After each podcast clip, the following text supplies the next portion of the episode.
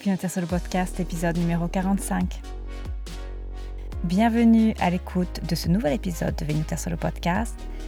Comme chaque semaine, ou presque, je vous donne en 10-15 minutes quelques clés pour découvrir et comprendre un cépage, une bouteille, une région vinicole ou un grand personnage de l'histoire du vin italien. La semaine dernière, je vous avais soumis quelques idées pour vous divertir dans la capitale, la visite d'un vignoble, la visite d'une maison vinicole et les super activités proposées par Weekend à Rome. Cette semaine, je développe le concept et je vous livre quelques adresses pour séjourner au cœur des vignes. Si vous n'avez pas encore préparé votre séjour, j'ai pensé à vous. Le no-tourisme est en pleine expansion et nombreuses sont les maisons qui vous accueillent et vous font profiter de leur hospitalité. Trois destinations aujourd'hui, trois séjours dans trois régions vinicoles différentes. Et pour en avoir testé deux sur trois, ouais, j'ai pas encore testé la troisième, je vous garantis une expérience vraiment enrichissante. La première destination, je ne pouvais pas ne pas la citer. Non, je vous rassure, hein, je n'ai pas d'action dans cette coopérative, même si effectivement je ne garantis pas mon objectivité. J'adore vraiment ce qu'ils font. Hein. Je trouve que c'est un très très bel exemple de réussite. Une petite coopérative du sud du Latium qui a décidé d'investir dans la qualité et qui de là a commencé à grandir de façon raisonnable et raisonnée. Leurs vins sont bien pensés, bien exécutés, fidèles au terroir qui les a vus naître et, ce qui n'est pas négligeable, vraiment accessibles. Bon, bien fait, peu onéreux, mais que demander de plus? Je les ai souvent cités, pas plus tard que la semaine dernière, puisqu'ils sont à l'origine du très beau projet du vignoble du Colisée. Eh bien, sachez que Chicinato accueille aussi. La structure a été inaugurée il y a quelques années déjà, à Cori, bien sûr, au milieu des vignobles qui s'étendent sur les flancs des monts Lepini, dans un corps de ferme du 19e siècle restauré. Tout est pensé dans l'esprit Cincinnato, les meubles proviennent de l'artisanat local, la salle du restaurant surplombe le vignoble, toutes leurs assiettes sont construites autour de produits du terroir local, charcuterie, fromage, viande, tandis que les légumes proviennent directement de leur potager. À chacun de leurs vins fait écho un plat réalisé ad hoc pour le mettre en valeur. Je sais que ça peut paraître évident, hein, mais je vous assure, ce n'est pourtant pas toujours le cas, malheureusement.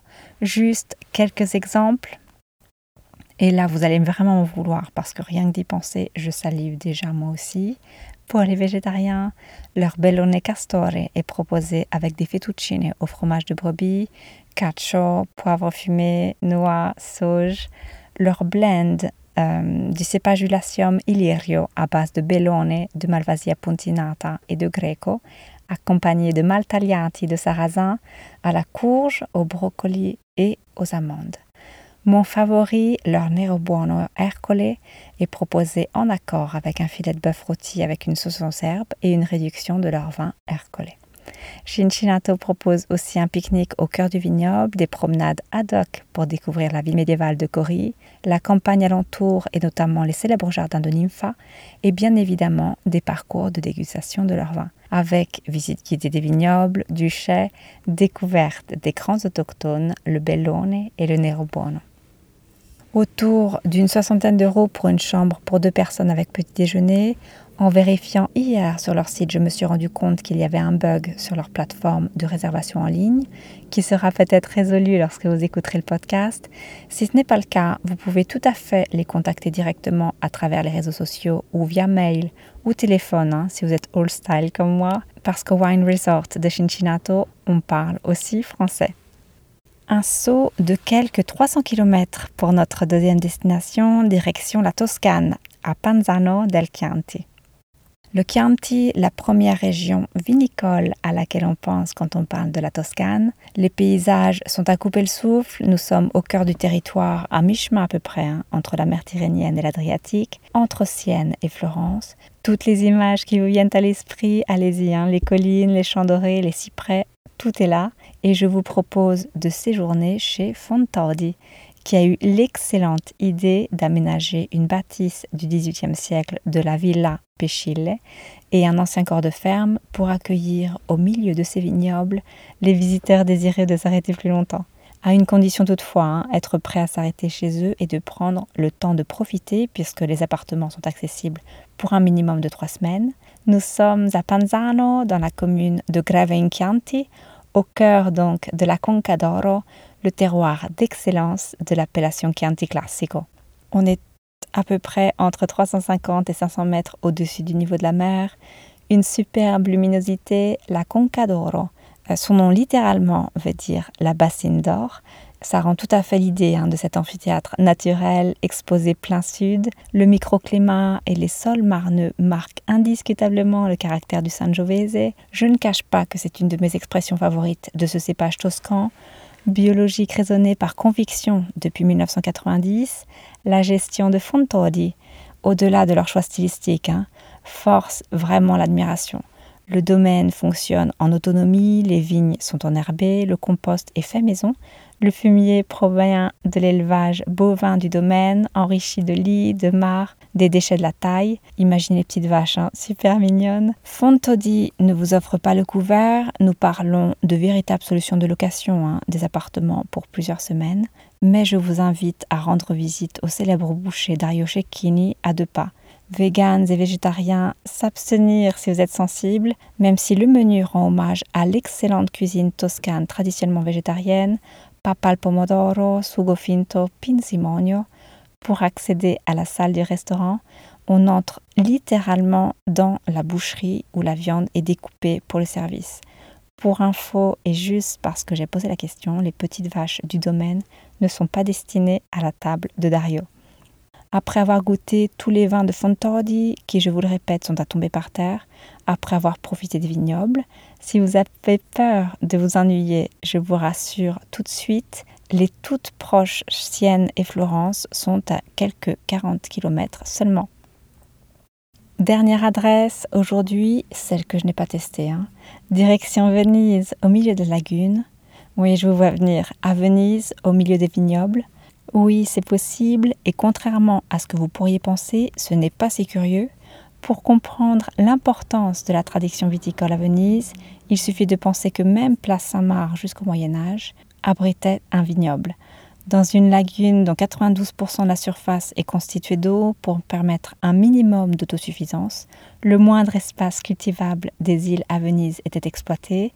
Et si vous connaissez Venise, hein, vous comprendrez aussi pourquoi les places sont appelées campo, tout simplement parce qu'on y cultivait. Avec la grande marée de 1966, la majeure partie des vignobles ont été perdus, à l'exception de quelques vignes notamment d'un cépage autochtone que la famille Bisol a décidé il y a quelques années de relever. Le pari de faire naître la vigne de Venissa a été hautement remporté. Le cépage dont nous parlons est un autochtone, la Dorona di Venezia. Le vignoble est tout petit, hein, certes, mais d'une beauté à couper le souffle.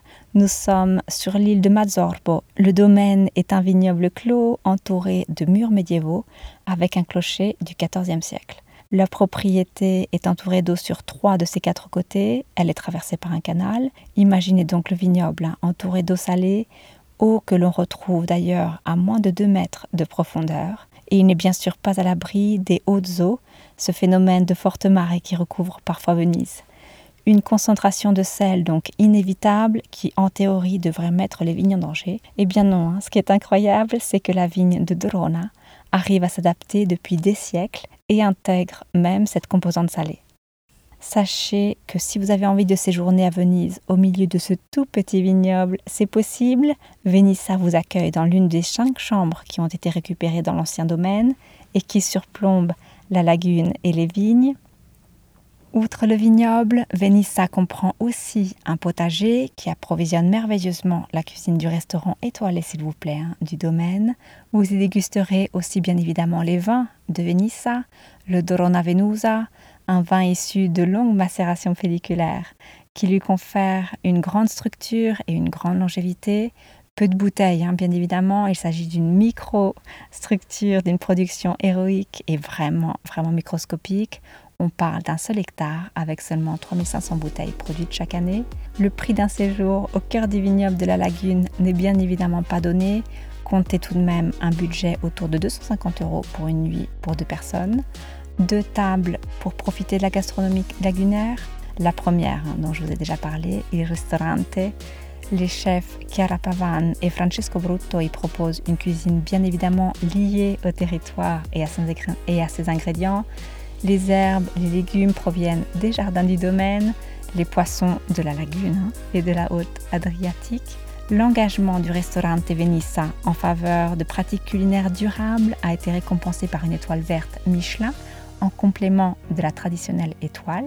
Et pour vous donner une idée des prix, le menu sur leur site annonce un repas de 7 accords mais 20 pour un prix de 240 euros par personne. Le deuxième, l'Osteria de Venissa, où vous pourrez déguster à des prix plus contenus les traditionnels Cicchetti Veneziani, i primi piatti de la cuisine lagunaire, accompagnés bien évidemment d'une bouteille qui pourrait être aussi de Cartizze, puisque la famille Bisol, si vous vous rappelez des tout premiers épisodes de Vino Terzo, produit justement sur les collines de Valdobbiadene. Voilà, j'espère vous avoir inspiré, donné quelques idées pour votre prochain séjour. Je vous laisse méditer sur vos prochaines destinations et je vous dis à la semaine prochaine. À la semaine prochaine, à la prossima. Si vous avez apprécié et que vous souhaitez en savoir plus, vous trouverez toutes les bouteilles, les régions, les producteurs et les appellations qui ont inspiré ce podcast sur vinoterso.com v-i-n-o-t-e-r-s-o.com, le site d'information et de formation dédié 100% au vin italien.